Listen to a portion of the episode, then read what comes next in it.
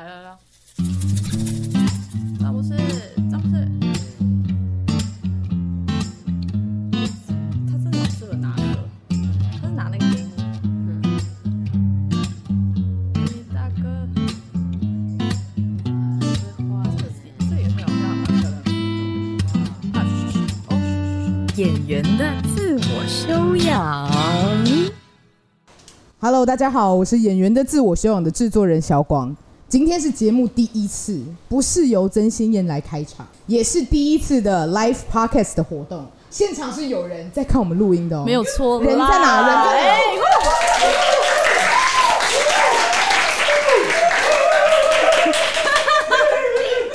但是本集其实有两个来宾，一个除了真心燕之外，好，那先介绍真心燕。本节目的主 key 真心燕，耶！各位听众朋友，大家好，我是真心，欢迎收听《演员的自我修养》，来开场一样这样。我们今天呢，就是由我们的制作人小广来开始这一集，真是很特别。希望这样的事情可以持续下去，这样我就可以持续放烟火，然后不用主持，耶、不要。立刻被拒绝现场，这样。好，第二位来宾，他的名字曾经有出现在我们上一集的节目里面。如果你想要知道前情提要的话，你可以今天结束之后回去听上一集。那这就是本节目最想要邀请的来宾，充满费洛蒙、魅力喷发的性感男神小树老师。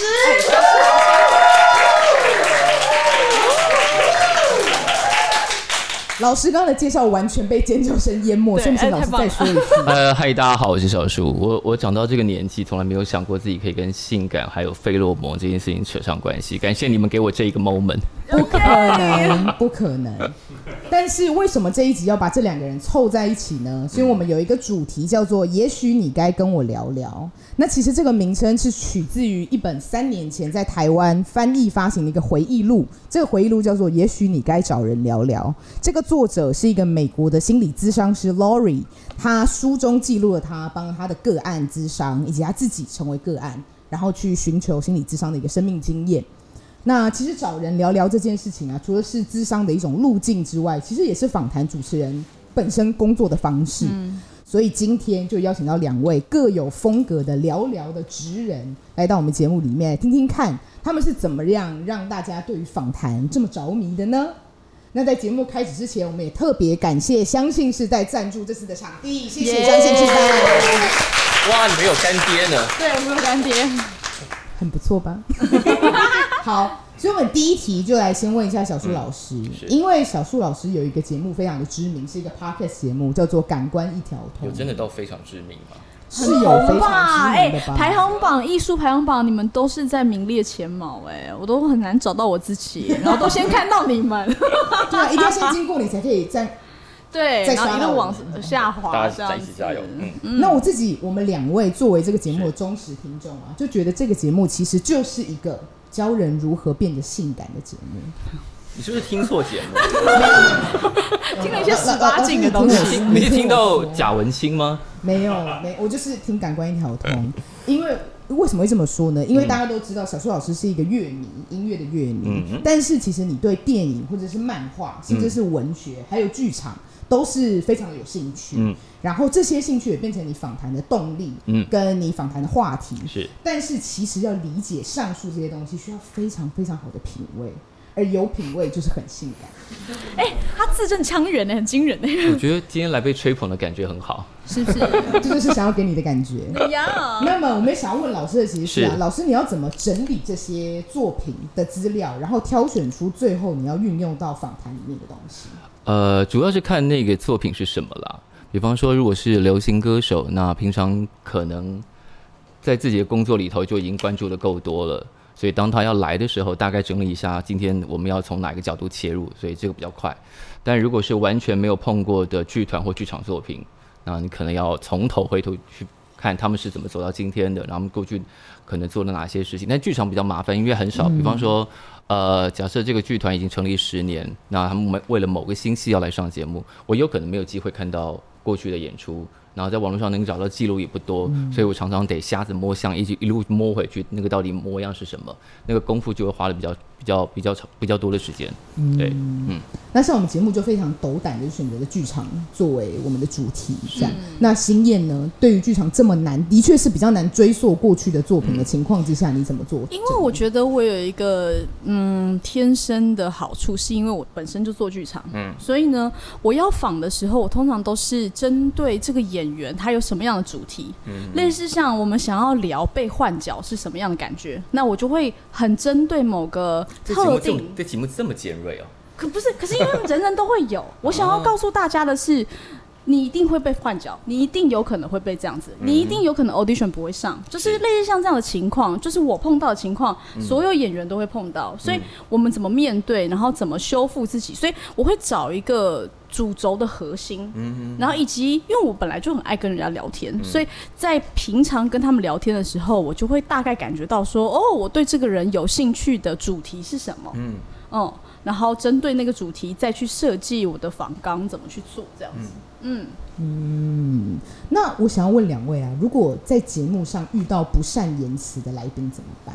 因为其实两位最近知道，最近是那个很多颁奖典礼的季节嘛，嗯，然后很多领奖人上去都会讲说，呃，我很感谢我的爸妈，但他们都不知道我在做什么。所以其实很多的创作人，我我爸妈也不知道我在做什么。天哪！对，所以其实很多的创作人他是不太知道怎么表达他自己的，尤其对于他的工作是一个这么难描述的事情的时候。呃，那第一是要看你先要跟谁描述。我之所以我妈我爸妈之所以真的不知道我在干嘛，是因为我我觉得他们的他们的生活环境跟我们的工作中间有。呃，很多语汇上的落差，就是我讲那些事情，我觉得他未必听得懂，或者说我可能没有找到一个更好的表达方式，让他们听懂我在做什么。所以，呃，我第一次强烈感受到这件事情，是我呃，我算是莫名其妙入围了广播金钟，然后上了台。啊，我妈看到那影片，我妈只说一句话，说你干嘛穿短裤上去，很丑哎。她是讲这个，整件事情她只有这个 comment 没有了。对，这是妈妈的答复哎。对，就是你怎么穿短裤上去很丑，就这样。然后我第二届在入围的时候，他他他的。他的 comment 更好笑了，他说：“你不是已经拿过了吗？”哇，妈妈。才是最尖锐的，对，妈妈才是最尖锐的，最尖锐的主持人。我就后来就想说，我不要再花力气去跟他解释我到底在干嘛好了，这样。那如果今天是在节目上呢，或者是我一般在我我觉得在节目上碰到不善言辞的来宾，我相信大家应该都有这个经验，就是你朋你身边一定有朋友是，他其实很多事情可以讲，可是他就是不太会讲。那我们的状况就是，如果是朋友，我就会很有耐心。我们来慢慢聊，看呃你的沟通方式是什么？你比较擅长的，比方说你可能需要加很多动作，或者你需要很多其他辅助才能把话讲出来。那我们就慢慢等。然后在节目上，我以前比较激烈。我记得我们在呃聊这一集的时候，我有碰我有稍微提过，以前就是那时候呃年纪比较轻，脾气比较浮躁，比较没有耐心的时候，我曾经把某个团给赶出去。就是那时候他们来，然后呃就坐在这边旁边，节目已经开录了。我说，我就问了一些问题，然后大部分答案都是，嗯，呃，我们不太知道啊。你问你你你问他好了，他们就把问题丢给其他团员。大概过五分钟之后，我就把麦克风关上，我说，呃，我们等你们想好要怎么回答，我们再来录吧。然后我就把他们赶出去了。哇哦！但现在可能不会这么，我现在人温和圆润很多了啦。我觉得，呃，在。我的工作经验里头算是很幸运，是因为呃，大部分的歌手其实都受过一定的基本训练，知道怎么表达。但他会通常会附带的一个状况，就是他给你客套话。嗯，那我们的工作就是把客套话全部砸碎，就是我不要听这些。然后访访问演员，我觉得是最容易的。最容易不是因为说呃不用费功夫，是因为你们受过非常非常好的自我表达训练。很能讲，很能很能够很细的讲自己某些感受，那这种聊起来是最开心。嗯，对啊，嗯。嗯，对啊，我刚刚就是很难想象老师在访音乐人的时候那是什么情况，因为我访的都是演员，是。演员其实时不时就是要一直整理自己在想什么，然后针对主题，他们也因为有很多经验，所以他们可以聊的事情真的很多。对，嗯，而且演员超好 Q 的。对啊，自己就会想说，自己就会想说，哦，这个节目现在要完整的话，我应该要说什么？对我自己应该要为这一啊段的喜感 或者是悲伤贡点贡献点什么？呃，对对对对对，对我们会自己想这个事情。嗯因，为老师还有主持另外一个节目叫做《Street Voice 未来进行时对》，然后有一些很多的团体音乐团体，它是从在呃 Street Voice 上面发迹的，它可能是新的团体。那像是这种新的团体，或者是我们普通人，就是大家都是普通人啦，什么我们普通人，没有我我们我们普通人，如果我们想要学习表达，或者正要开始要面对到要表达自己的时候，你会有什么建议呢？会有什么建议啊？其实一开始大家想要表达的时候，可能呃，其实我们其实即使到现在，我们还是在学习那个怎么样把你自己的话讲清楚。比方说，我经常被我家那个嫌说，你你为什么老是说的不清不楚的？对我也我也会。对，我们在感情里头好像就就是常常那个不把话说清楚，然后以至于被误会或干嘛的那个人老。师，你跟我都是狮子座，哎，真的耶！狮子座就是，我觉得我讲清楚了，但你没听懂。对。那到底到到底是谁智商有问题啊？不是，呃，那因为刚刚他提到那个呃，Street Voice 未来进行时，它本来他的目的就是服务新的创作者。那可能真的有非常真的有非常多新的团体和新的创作人，他第一次上广播节目会发生在 Street Voice 未来进行时。那那个状况就是，呃，我常常会碰到一种，比方说乐团虽然才刚刚出来，还不太会表达自己，但他已经懂得要一个东西，就是仿纲。嗯，我说，嗯，本节目从来没有访纲，然后他们就开始慌。那那老师，我要准备什么？我说，我们要问的也就是也就是你的音乐历程，所以你应该要，因为你才刚出来，大概半年或一年，你的音乐历程应该没有久到你会忘记吧？对，那我说你回想一下，你们过去这一年发生什么？你们之前，呃，可能在创作的时候有一些 note 或干嘛的，如果你愿意分享，我觉得重点是你愿意分享。嗯，你愿你想要拿出来讲，你也想要知道你们，比方说你跟吉他手之间，假如歌是你们写的，嗯，你们当时在想什么？因为我们访问了蛮多团，比方说一般的乐团，假设三到四个，如果歌都是主唱写，我后来发现大概有七成以上的团团员不知道歌在写什么。哦，就是说他们会在节目上才发现啊，这歌在讲这个。我说怎么样，你们都不知道吗？你看他们平常真的都不聊。比方说主唱写完歌，把 demo 交给团员，团员啊编吉他就编吉他，弄鼓的就啊就把它卷出来，然后就去录音了。嗯，所以团员在吉他手、鼓手、贝斯手可能完全不知道歌在讲什么。嗯，我说你们这样玩团不觉得很奇怪吗？嗯，我说嗯，那不是我们要做的事情。没有，那个就看你对于一个团的投入到什么程度，以及你们团到底要走上是一个团呢，还是一个人与他的好朋友们？嗯。对，嗯，好像是耶，因为音乐人好像比较容易就用音乐来沟通，是。因为常常听到听老师的节目，会听到很多音乐人会说，我可能丢一个 demo 给他是，他就做一做，然后再丢给我，呃，我再丢回去，我们就丢来丢去。那个中间他们觉得他们达成了一种沟通，对。但未必是我们觉得这种言谈上的沟通。但是其实做剧场，尤其作为演员，你好像很难不对话。对，是。对，然后所以像新燕在剧场里面，应该也会遇到很多剧组有新的 partner 啊，有新的伙伴要一起合作，或者是在节目上，虽然我们小节目才做一年多，我们也开始碰到一些陌生的来宾。那想要问新燕自己是怎么去处理，呃，不管是遇到新的要合作的伙伴，或者是新的来宾的这件事情。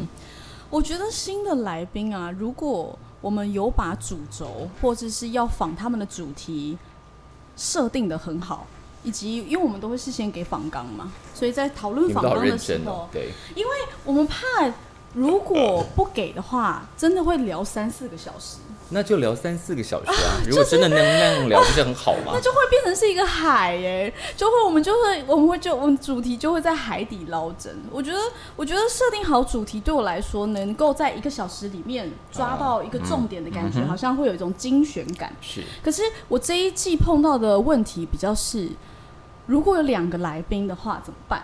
就是他们想的会不一样，啊，而且你们的来宾都只有一个人吗？一般来说之前呃，这一季开始有到两个，最多到两个。，OK。之前第一季、第二季都是只是单因为我们经常有三四个，就是一个一整个剧组来的时候，对，所以我真是想问老师，你要怎么 hold 住这整个场子呢？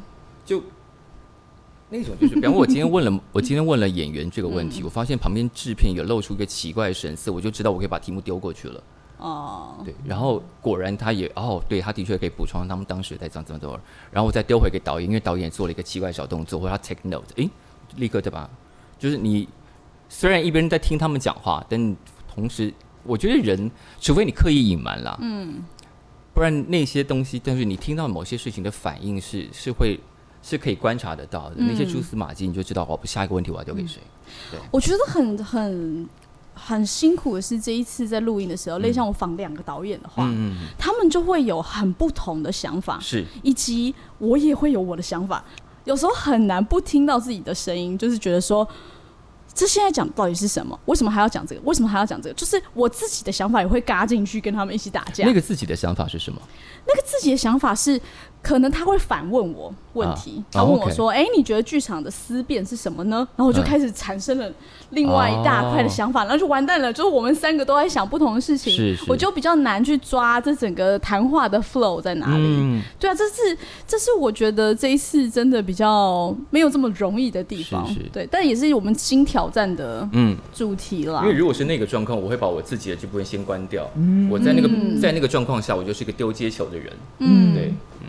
嗯，所以其实说到主持人，大家一般的印象就会是哦，可能就反应很快，或者就是很会跟人打交道这样。所以就是看到比较多是主持人在说的这一面。嗯，但是其实就像刚刚说的，来宾他当下的反应是完全没有办法被预知的。你没有办法，就算做了访谈，你也不知道来宾到到底到时候会讲什么，他会有什么样的状态。所以反而就像小苏老师说的，就是聆听是主持人一个隐形的能力。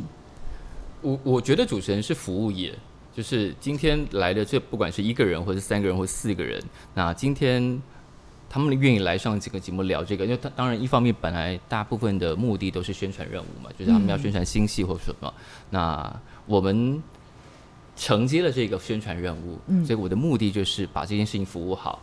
那但我希望我对自己有多一点要求，是因为有的剧组会去别的节目，可能就是讲出来全套都是公关话，就是比公关稿念的还差一点。那我如果要这个，我就自己念就好了，嗯，对不对？那既然你的人都来了，一定会带着一点点，我觉得可以在个你个人身上挖到的东西。那我挖到东西，可是我不要对那个发表意见，我是要让你自己说出来。对啊，嗯，我觉得不要发表意见这件事情好像蛮蛮蛮启发的。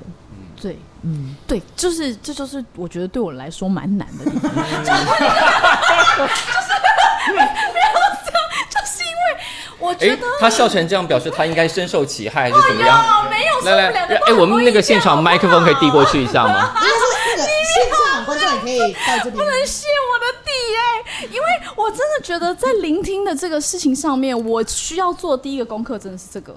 Shut yourself，就是 shut up，就是因为我的脑袋，就算我不讲话，我的脑袋还是会叽叽呱叽叽呱呱。我有跟他说过，就是这个功能在当我是演员的时候，我可以对角色有很多意见，或者我对这个情境有很多诠释，是好的。可是我就习惯了，嗯，主持人的那一种 shut up 的那个。但你那个脑中的叽叽呱呱，你可以记住，因为到时候节目录完了，需要 take note，需要宣传文字去去介绍的时候，你那些叽叽呱呱就是超好的材料啊。啊，就是真的是不要当下叽叽呱呱，真的是。你就边想说好，我我现在的意见，我觉得你们两个怎么怎么怎么，然后这一集的介绍就是这样写啊。啊。我自己反省我自己耶。但刚刚廖元庆那题还没有结束，刚刚怎么了？廖元庆，刚刚是怎么了？快点！你笑成这样，就不是要暗示大家要 cue 你吗？来，快点！来来来，你可以坐在费洛蒙老师的旁边。不好意思，我昨天喝酒喝一整晚，所以 烧香，烧香，烧香。可是，嗯。你可不可以再重复一个题目？就是我觉得我要聆听的第一个技巧就是，对我真的好吵。嗯，可是我觉得有个好好处，就是因为刚刚前面有提到是新燕，她一直来就是在剧场里面，然后她遇到都是演员，所以演员跟演员之间的频率，嗯，他其实是，即便她叽叽呱呱，已经偏离主干很远很远，太平洋跳到大大西洋去了，可是。两个人之间还是有那个默契，会引那种坐那个小船，再慢慢慢慢慢慢回到主干，即便要三四个小时，但中间那些都是小鱼小虾，都是必要的。是，对，好雅，沿途 的风景好。对啊，而且他叽叽呱呱也不是废话，嗯，都是在那个话题的旁边枝干，好笑的，彼此自身经验的，或是一些等等之类的。但过程中是不是真的很好笑？所以你刚刚笑成那个样子？你说我吗？哦，对呀、就幸好有些 podcast 是可以剪接的啊、不然像现在直播这样子好好赤裸哦、但是呢，那个时候因为可以剪接，所以可以聊一些我们呃自己知道的，或是自己可能不能讲出去的事情，然后在之后再转还讲，用另外一种方式把那个好笑的东西再把它讲出来。所以我觉得那些东西都可以让整个呃录音的过程更舒服，应该这样讲，氛围啦，这样子。对，好，我可以回去了吗？这样可以放他回去吗？我觉得他没有真的讲到重点。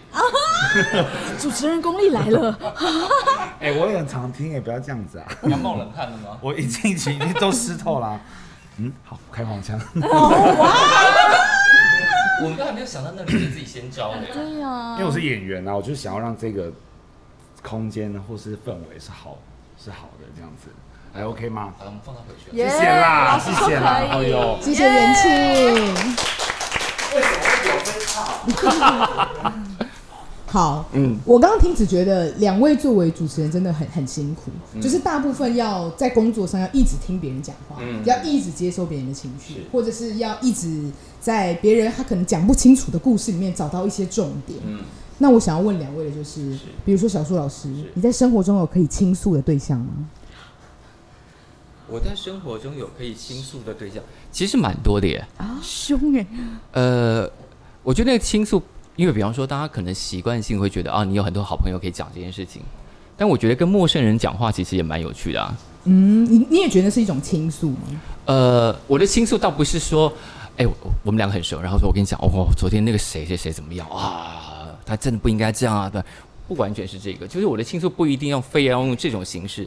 我可能跟一个陌生人讲一个我们两个，呃，跟跟我们两个都不直接有关的事情的时候，我也觉得那个情绪得到得到了释放。嗯所以你觉得反而是轻松的开口？就是我觉得聊天这件事情本身对我来说的疗愈功能就很大，它不一定是特定特定聊什么。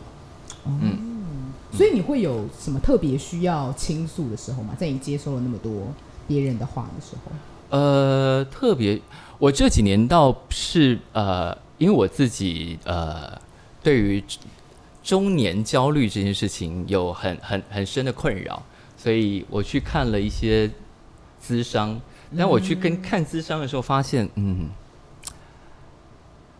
与其与其去看咨商，不如我自己找朋友聊天，可能效果更好一点。因为呃，这不是说智商不好了，我觉得智商是得第一时间弄懂那个复杂的连接，这件事情得花上大概大概一两堂的功夫。那你知道一两堂大概就是四五千块的钱了。对，那这个钱我不如拿去喝酒。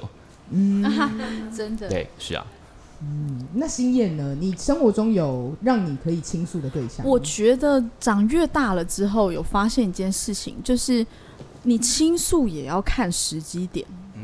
嗯就是因为你有时候会有一种情绪很满了，也许你想要散发的事情，并不是倾诉，是你想要宣泄你的愤怒，可是你会不小心波及到你旁边的人，嗯。你会让你会让其实你本来的意图是想要让你自己的情绪 calm down 一些，可是会会波及到其他人，所以我就觉得很多事情其实是要看我现在到底能不能表达的是他可以理解的。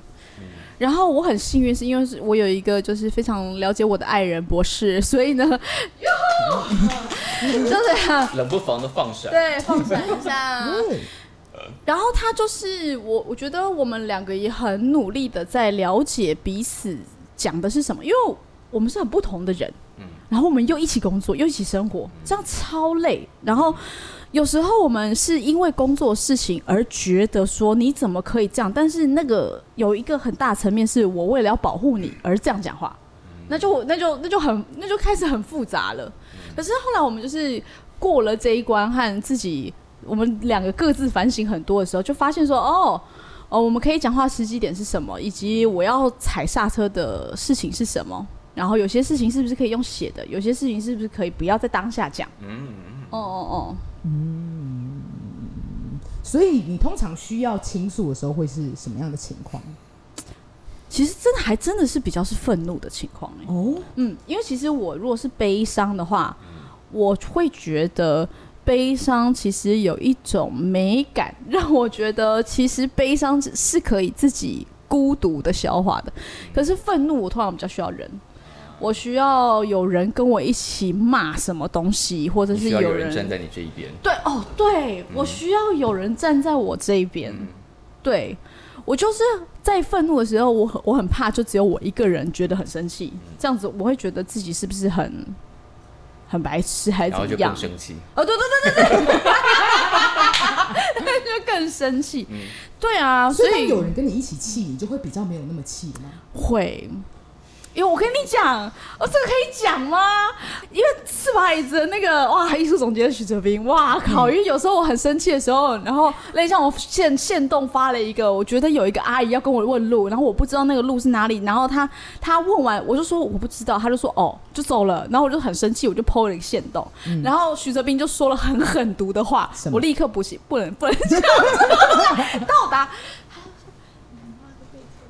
很夸张，我跟你讲，很夸张的。然后我瞬间一秒就会觉得，哇，我不生气了，就有人比我更生气的话，因为我们这次借的麦克风还不错，所以我刚好看到他应该是。其实是有坡形的，对不对？对对，它它应该应该是在在那个里面的。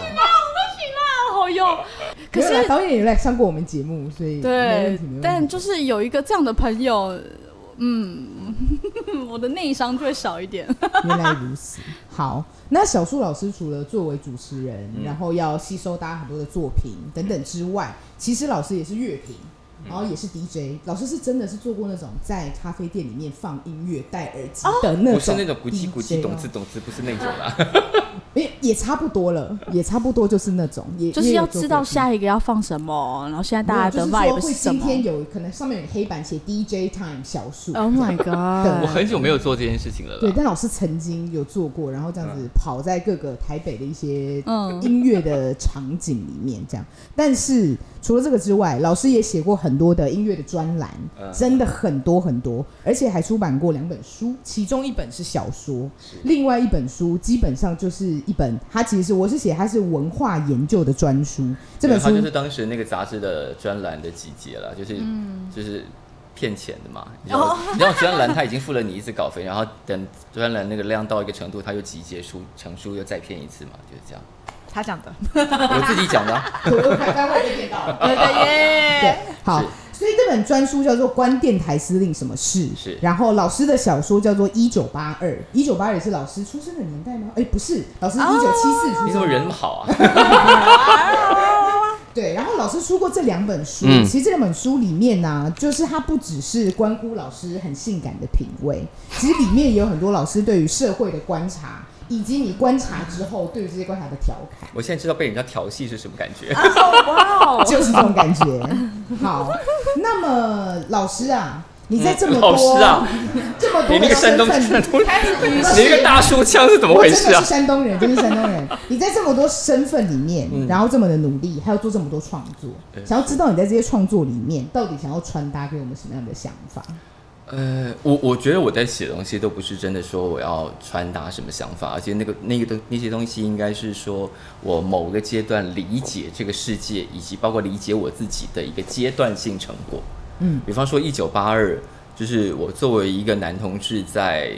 从啊、从专科时期开始理解到自己的身份，开始摄入相关的场合，到开始有感情关系，开始认识所谓的圈内人，然后开始经历在那个年代我们要偷偷摸摸的看某些东西，然后到现在，现在大家对于看某些东西已经觉得什么也什么也没什么感觉也没有了，这个变化，我觉得那个是，对啊，一九八二大概是比较是我作为一个这样的角色，然后理解这个世界跟理解那些关系的方的阶段性成果。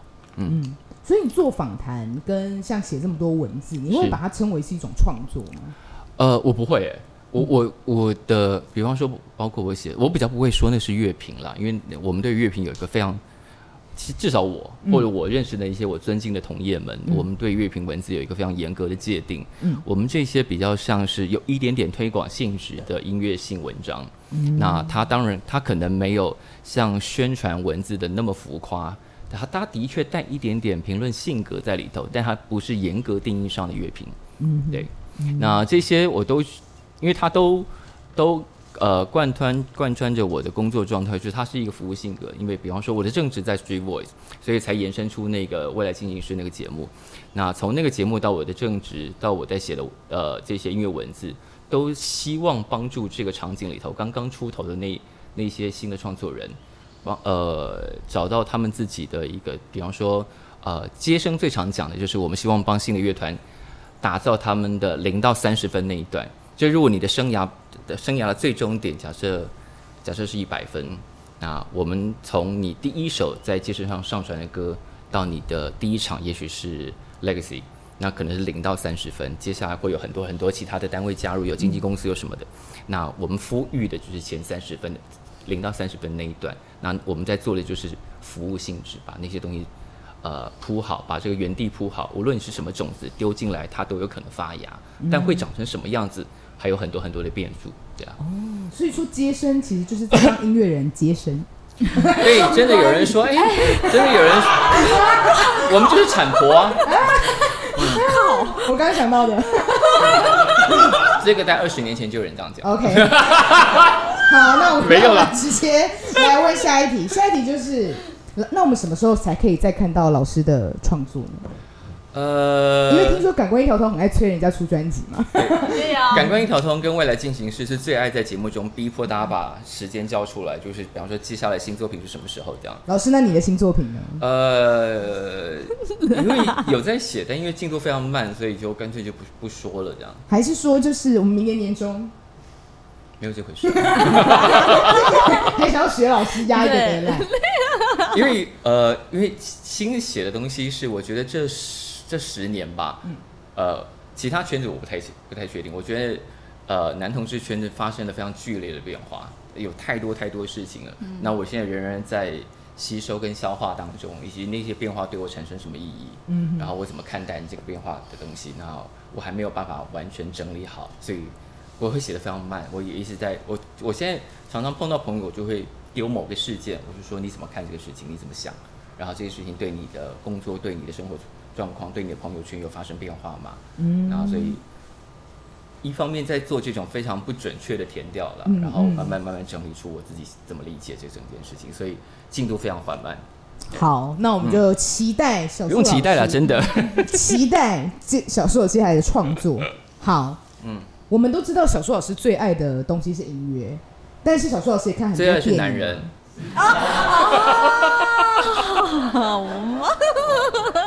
很棒，很棒，很棒很棒很棒好，但是老师其实也是剧场的常客，常会进剧场看戏。那我们演员的自我修养，嗯本身是一个访谈演员的节目。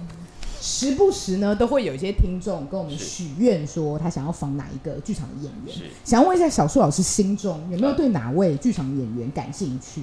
但是我不确定会不会讲到我们已经访过的。哦，其实蛮多的，但是我我真的到这个年纪，我常常记不得人的名字。你说特别特别访特别比方说廖云庆就还没来上过节目啊。廖廖云庆上过我们节目啦，就是我们我们我们没有访过的。你有没有对剧场演员谁蛮有兴趣的？高华丽。哦，是不是？高华丽？是高华丽蛮值得放，我觉得那鬼鬼那个系列，对呀、就是在不管在数量上，在剧本的形式上，都做出了一个很有趣的尝试。对啊，嗯，那我们节目就继续努力，希望希望可以打有一天可以打到你心中觉得你喜欢的演员。好的，好，然后制作节目啊，不管是要做现场活动，或是我们平常做一般的节目，老师做节目也是，嗯都是要其实做很多功课，嗯。然后主要是因为录音它就是一个你没有办法浪费当下这个机会，你可能没有办法再找那个访受访人再来一次，嗯。然后呃来听你节目的人，你可能也只有很短的时间可以抓住他的吸引力，所以录音这件事情其实是很不容易的。嗯然后主持人也必须要在不同的来宾之间持续保持他的专业，这样。嗯所以其实是一个非常需要胆识的工作。那小树老师已经为我们做了很好的示范，也累积了这么多的那个节目，让我们可以好好的享受。那想要问新燕，就是你身为一个比较新的一个主持人哈，嗯，哈，那那你自己？呢？对于访谈节目还有什么可能性？有什么想象吗？我在看这一题的时候啊，我就想说，访谈的可能性到底是我对于整个访谈的感觉，还是我们自己节目想要做什么我在？对我就是在想这件事情。我觉得啊，我我很想要针对某一个很明确的，类似像宽恕这个主题，然后来找两三个演员或者是制作人或者导演，然后我们来聊。反而不是剧场里面的事情，而是其实人都会遇到事情。因为我就是一直声称演员的自我修养不是演员才能听的，很多事情是我们。专业领域的事情没有错，可是因为演员要处理的太多事情都是跟人相关的，跟你妈妈的关系，跟你男朋友女朋友关系，然后跟你亲兄弟姐妹关系，就是太多这种事情了。然后我就会觉得，好，如果说反过来操作，是我设定好一个主题，然后我找就是我们我们演员和导演或者是制作人来聊这样子人很常碰到的事情，会怎么样呢？就比较是好奇的层面。好的，那希望这可能变我们接下来努力的方向。如果有的话，如果有的话，好，嗯，好，那我们今天活动啊，要来到最后的尾声。那我们节目一开始有其实有提到，老师有一个呃很有名的 p o c k e t 节目叫做《感官一条通》，但是这个节目这么多冠词啊，这个节目它 actually 在上个月的第一百二十四集已经是最后一集。所以各位朋友，你们都已经转台了吗？因为老师现在有一个新节目叫做《谁来报数》，你们一样在 p a r t y 上面可以找到。这么感人啊！好，所以大家真的要去订阅《谁来报数》，因为你就会变得比较性感，像老师一样。好，那大家也要订阅《演员的自我修养》，因为这两个节目都会访问很多的创作者。如果你对创作有兴趣的话，说不定就会对你的创意有一些启发。那听完这期节目，最重要的重点是你也许可以跟你身边的人聊一聊，然后去试试看，开口说说你自己的想法，听听看别人的故事，或许呃很有趣的这些人事物本来就已经在你身边了。好，那我们最后再感谢相信是在赞助这次的场地，然后也感谢小苏老师，感谢谢谢谢谢。我们节目到这边。